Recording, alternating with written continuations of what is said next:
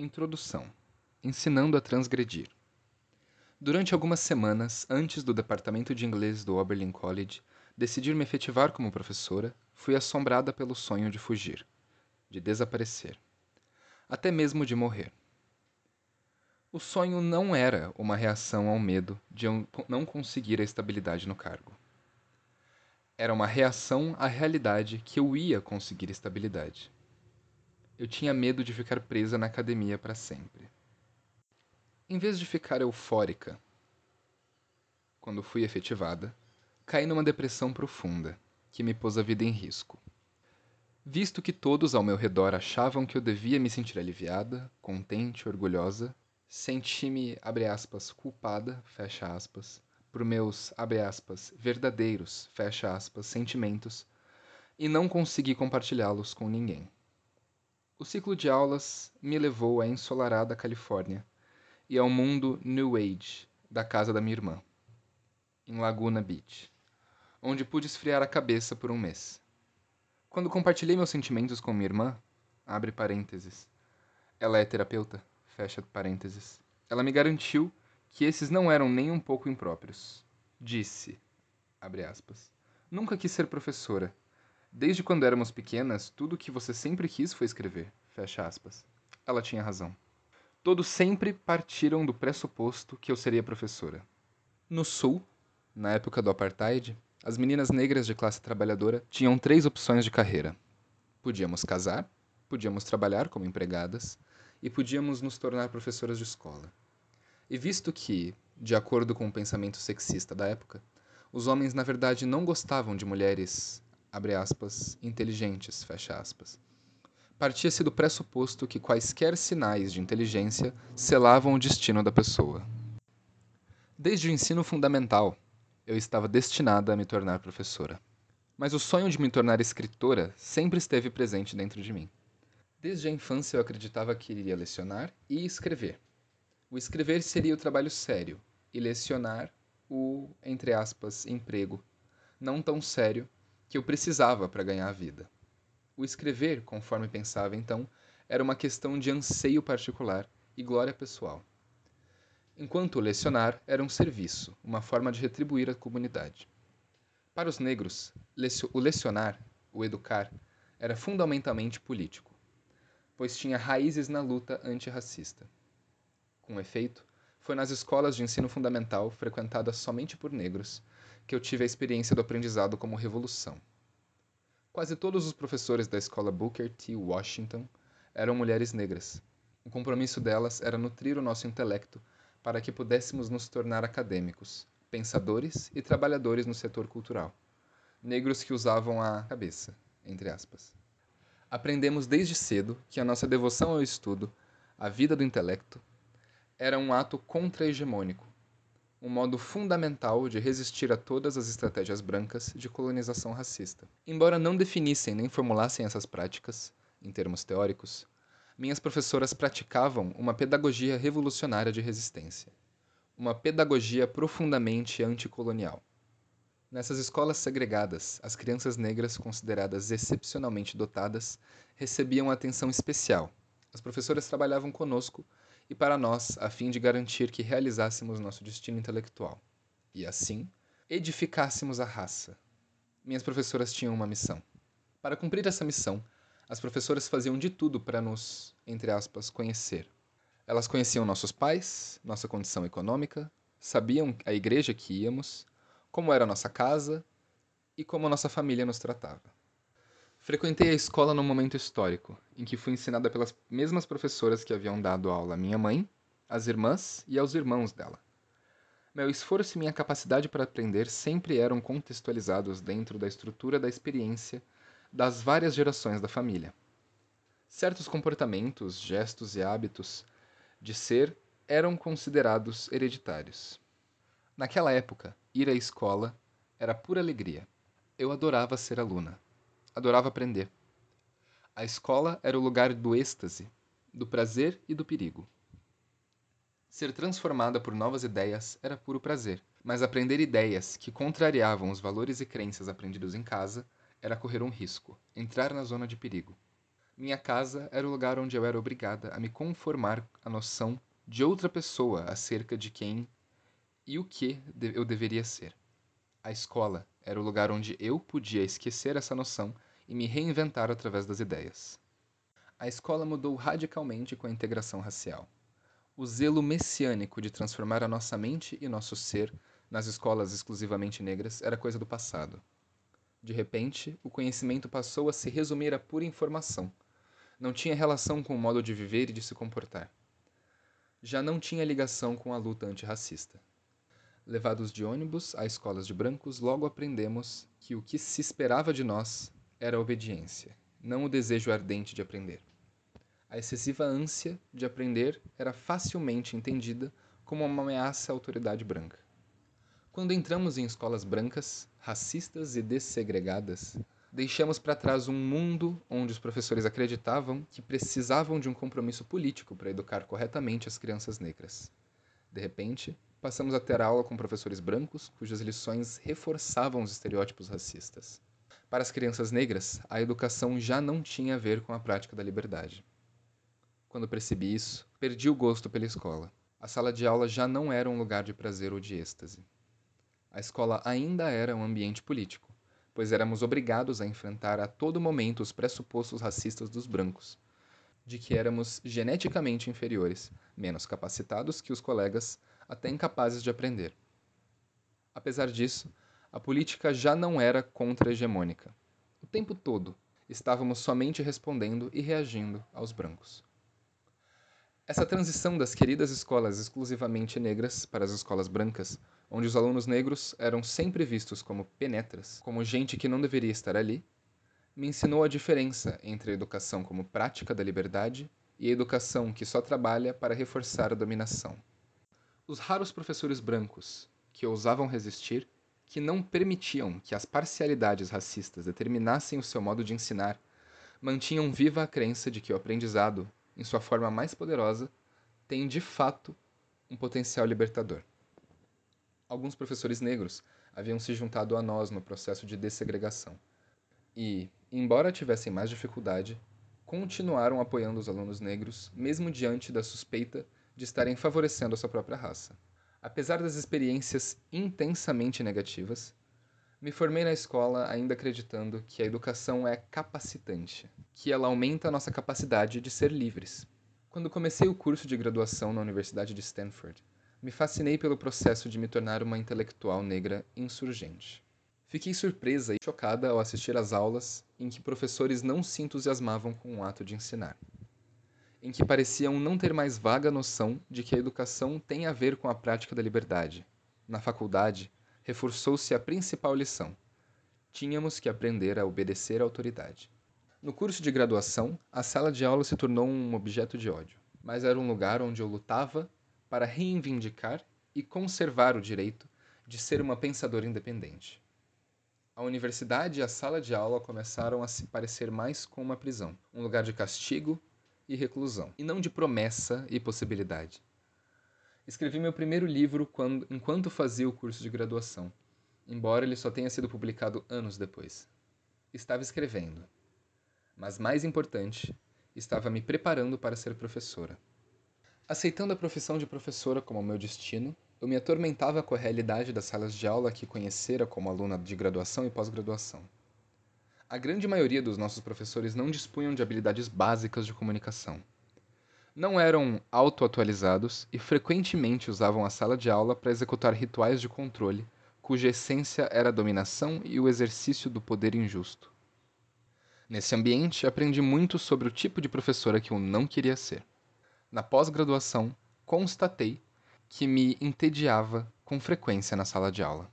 O sistema de educação bancária, abre parênteses, baseado no pressuposto de que a memorização de informações e sua posterior regurgitação representam uma aquisição de conhecimentos que podem ser de depositados, guardados e usados numa data futura. Fecha parênteses. Não me interessava. Eu queria me tornar uma pensadora crítica. Mas essa vontade era vista como uma ameaça à autoridade. Os alunos brancos, abre parênteses, homens, fecha parênteses, considerados abre aspas, excepcionais, fecha aspas, frequentemente tinham permissão para traçar por si mesmos os cursos de sua jornada intelectual, mas dos outros, abre parênteses, e particularmente dos grupos marginais, fecha parênteses, só se esperava que se conformassem. Qualquer falta de conformidade da nossa parte era vista como suspeita, como um gesto vazio de desafio, cujo objetivo era mascarar a inferioridade ou um trabalho abaixo do padrão.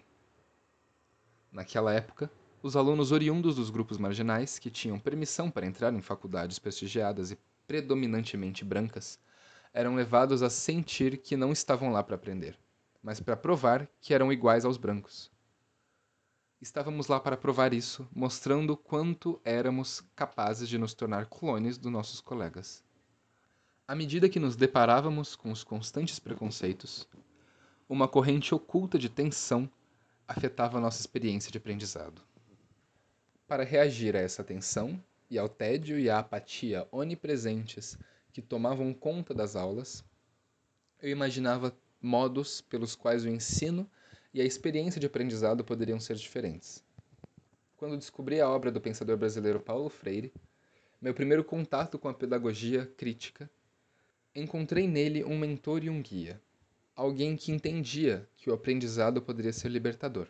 Com os ensinamentos dele, e minha crescente compreensão de como a educação que eu recebera nas escolas exclusivamente negras no Sul havia me fortalecido, comecei a desenvolver um modelo para minha prática pedagógica. Já profundamente engajada no pensamento feminista, não tive dificuldade em aplicar essa crítica à obra de Paulo Freire. Significativamente, eu sentia que esse mentor e guia que eu nunca vira pessoalmente, estimularia e apoiaria a minha contestação às suas ideias se fosse realmente comprometido com a educação como prática da liberdade. Ao mesmo tempo, eu usava seus paradigmas pedagógicos para criticar as limitações das salas de aula feministas. Durante os anos que passei na graduação e na pós-graduação, somente professoras brancas estavam envolvidas no desenvolvimento de programas de estudos da mulher. E, Embora a primeira aula que dei como estudante na pós-graduação tenha falado sobre as escritoras negras de uma perspectiva feminista, ela aconteceu no contexto de um programa de estudos negros. Descobri naquela época que as professoras brancas não estavam muito dispostas a promover o interesse pelo pensamento feminista e pelos estudos feministas entre as alunas negras, se esse interesse viesse acompanhado de alguma contestação crítica. Mas essa falta de interesse não me impediu de me envolver com ideias feministas, nem de participar da sala de aula feminista. Essas salas de aula eram o único espaço onde as práticas pedagógicas eram questionadas, onde se partia do princípio de que o conhecimento oferecido aos alunos os capacitaria a serem acadêmicos melhores e a viver com mais plenitude no mundo extra-acadêmico. A sala de aula feminista era o único espaço onde os alunos podiam levantar questões críticas sobre os processos pedagógicos. Essas críticas nem sempre eram estimuladas ou bem recebidas, mas eram permitidas. Essa mínima aceitação do questionamento crítico era um desafio crucial que nos convidava, como alunos, a pensar seriamente sobre a pedagogia em sua relação com a prática da liberdade. Quando fui dar minha primeira aula no curso de graduação, me apoiei no exemplo das inspiradas mulheres negras que davam aula na minha escola de ensino fundamental, na obra de Freire e no pensamento feminista sobre pedagogia racial. Eu tinha o desejo apaixonado de lecionar de um modo diferente daquele que eu conhecia desde o ensino médio. O primeiro paradigma que mudou minha pedagogia foi a ideia de que a sala de aula deve ser um lugar de entusiasmo, nunca de tédio. E, caso o tédio prevalecesse, seriam necessárias estratégias pedagógicas que intervissem e alterassem a atmosfera, até mesmo a perturbassem. Nem a obra de Freire, nem a pedagogia feminista trabalhavam a noção de prazer de sala de aula. A ideia de que aprender deve ser empolgante, às vezes até, abre aspas, divertido, fecha aspas, era tema de discussão crítica entre os educadores que escreviam sobre as práticas pedagógicas no ensino fundamental e às vezes até no ensino médio. Mas nem os educadores tradicionais, nem os radicais pareciam interessados em discutir o papel do entusiasmo no ensino superior. O entusiasmo no ensino superior era visto como algo que poderia perturbar a atmosfera de seriedade considerada essencial para o processo de aprendizado. Era numa sala de aula de faculdade, munida de vontade de partilhar o desejo de estimular o entusiasmo, era um ato de transgressão. Não exigia somente que cruzassem as fronteiras estabelecidas. Não seria possível gerar o entusiasmo sem reconhecer plenamente que as práticas didáticas não poderiam ser regidas por um esquema fixo e absoluto. Os esquemas teriam que ser flexíveis. Teriam de levar em conta a possibilidade de mudanças espontâneas de direção. Os alunos teriam de ser vistos de acordo com suas particularidades individuais. Abre parênteses. Me inspirei nas estratégias que as professoras do ensino fundamental usavam para nos conhecer. Fecha parênteses. E a interação com eles teria de acompanhar suas necessidades. Abre parênteses. Nesse ponto, Freire foi útil. Fecha parênteses. A reflexão crítica sobre a minha experiência como aluno em salas de aula tediosas me habilitou a imaginar não somente que a sala de aula poderia ser empolgante, mas também que esse entusiasmo poderia coexistir com uma atividade intelectual e ou acadêmica séria e até promovê-la. Mas o entusiasmo pelas ideias não é o suficiente para criar um processo de aprendizado empolgante. Na comunidade da sala de aula, nossa capacidade de gerar entusiasmo é profundamente afetada pelo nosso interesse uns pelos outros, por ouvir a voz uns dos outros, por reconhecer a presença uns dos outros. Visto que a grande maioria dos alunos aprende por meio de práticas educacionais tradicionais e conservadoras, e só se interessa pela presença do professor, qualquer pedagogia radical precisa insistir em que a presença de todos seja reconhecida. E não basta simplesmente afirmar essa existência. É preciso demonstrá-la por meio de práticas pedagógicas. Para começar, o professor precisa valorizar de verdade a presença de cada um. Precisa reconhecer permanentemente que todos influenciam a dinâmica da sala de aula, que todos contribuem. Essas contribuições são recursos, usadas de modo construtivo. Elas promovem a capacidade de qualquer turma criar uma comunidade aberta de aprendizado. Muitas vezes, antes de o processo começar, é preciso desconstruir um pouco a noção tradicional de que o professor é o único responsável pela dinâmica da sala. Essa responsabilidade é proporcional ao status. Fato é que o professor sempre será o principal responsável, pois as estruturas institucionais maiores sempre depositarão sobre os seus ombros a responsabilidade pelo que acontece em sala de aula. Mas é raro que qualquer professor, por eloquente que seja, consiga gerar por meio de seus atos um entusiasmo suficiente para criar uma sala de aula empolgante. O entusiasmo é gerado pelo esforço coletivo. A visão constante da sala de aula como um espaço comunitário aumenta a probabilidade de haver um esforço coletivo para criar e manter uma comunidade de aprendizado. Houve um semestre em que eu dei aula para uma turma muito difícil, que fracassou completamente no nível comunitário. Em todo aquele período, concluí que a principal desvantagem a inibir o desenvolvimento de uma comunidade de aprendizado era o fato de a aula acontecer de manhã cedo, antes das nove horas. Quase sempre, entre um terço e metade dos alunos não estavam plenamente despertos. Esse fato, associado à tensão das, aspas, diferenças, aspas, foi impossível de superar. De vez em quando tínhamos uma aula animada, mas no geral a sala era tediosa.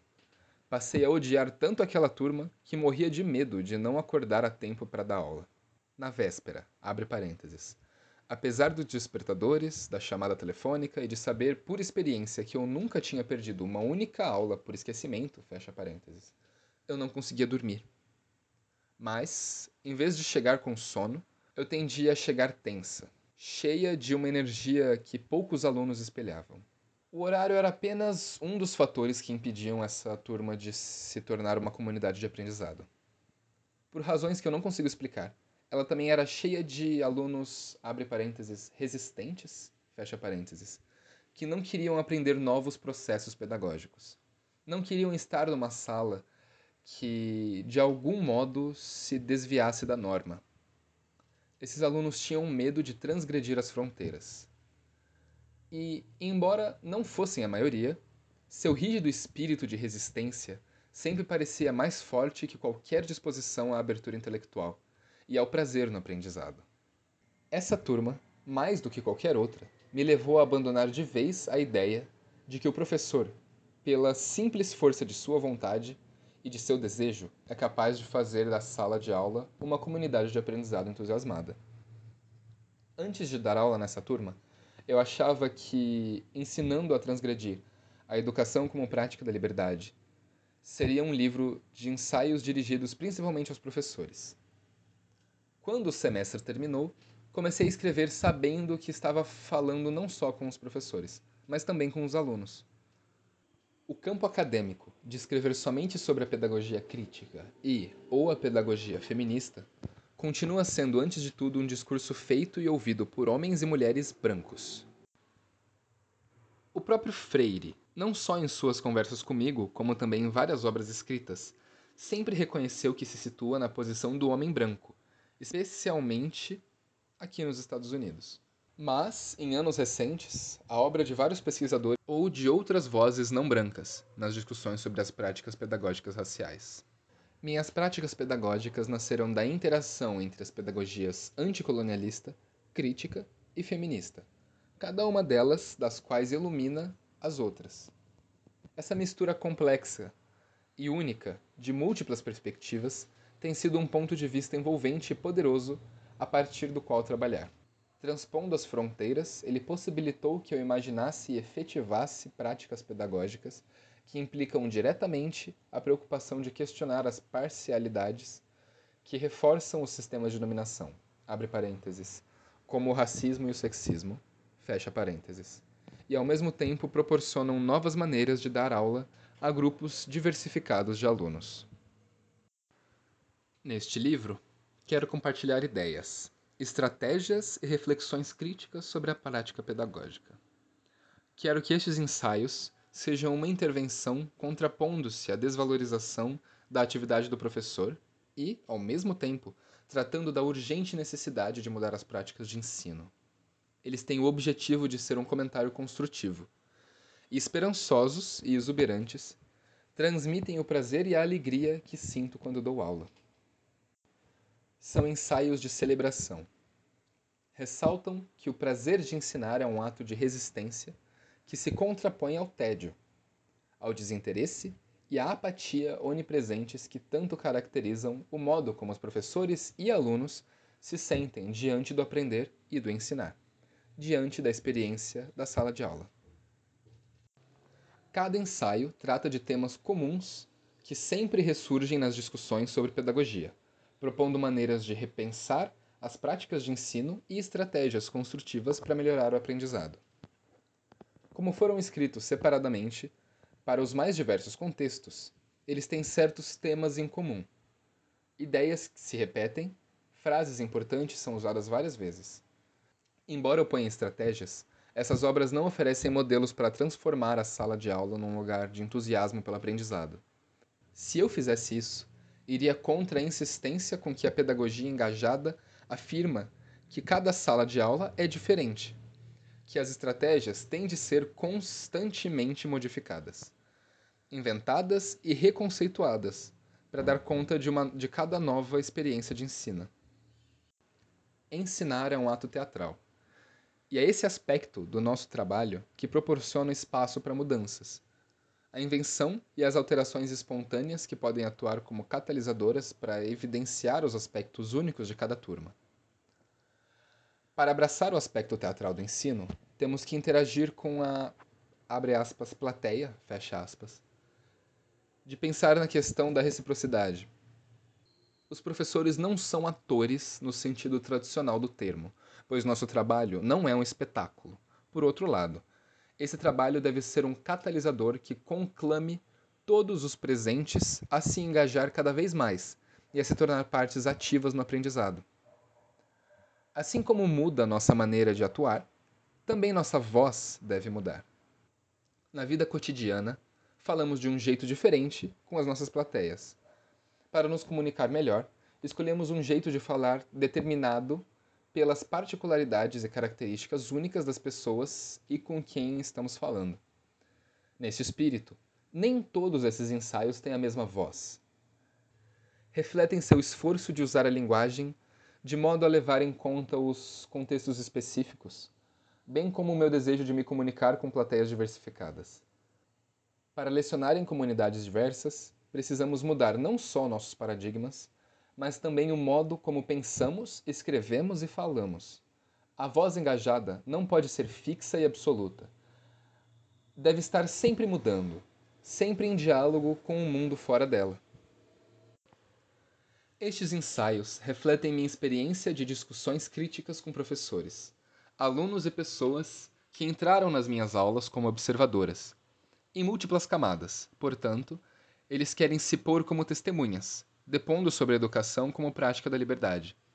Muito antes de um público qualquer me reconhecer como pensador ou escritora, eu já era reconhecida pelos alunos da sala de aula. Era vista por eles como uma professora que dava duro para criar uma experiência dinâmica de aprendizado para todos nós. Hoje em dia, sou mais reconhecida pela prática intelectual insurgente. Aliás, o público acadêmico que encontra em minhas palestras sempre se mostra surpreso quando falo da sala de aula com intimidade e sentimento. Esse público se surpreendeu mais ainda quando eu disse que estava escrevendo uma coletânea de ensaios sobre o ato de ensinar. Essa surpresa é um triste lembrete de que o ensino é considerado um aspecto mais enfadonho e menos valorizado da atividade acadêmica. Essa perspectiva sobre o ensino é comum, mas tem de ser posta em questão para podermos atender às necessidades de nossos alunos, para podermos desenvolver a educação e as salas de aula o entusiasmo pelas ideias e a vontade de aprender. A educação está numa grave crise. Em geral, os alunos não querem aprender e os professores não querem ensinar. Mais que em qualquer outro momento da história recente dos Estados Unidos, uh, os professores têm o dever de confrontar as parcialidades que têm moldado as práticas pedagógicas em nossa sociedade e criar novas maneiras de saber, estratégias diferentes para partilhar o conhecimento. Não podemos enfrentar a crise se os pensadores críticos e os críticos sociais progressistas agirem como se o ensino não fosse um objeto digno de sua consideração. A sala de aula continua sendo o espaço que oferece as possibilidades mais radicais da academia. Há anos, é um lugar onde a educação é solapada tanto pelos professores quanto pelos alunos, que buscam, todos, usá-la como plataforma para seus interesses oportunistas, em vez de fazer dela um lugar de aprendizado. Com estes ensaios, somo minha voz ao apelo coletivo para a renovação e pelo rejuvenescimento de práticas de ensino, pedindo a todos que abram a cabeça e o coração para conhecer o que está além das fronteiras do aceitável, para pensar e repensar, para criar novas visões. Celebro um ensino que permita as transgressões, um movimento contra as fronteiras e para além delas. É esse movimento que transforma a educação na prática da liberdade.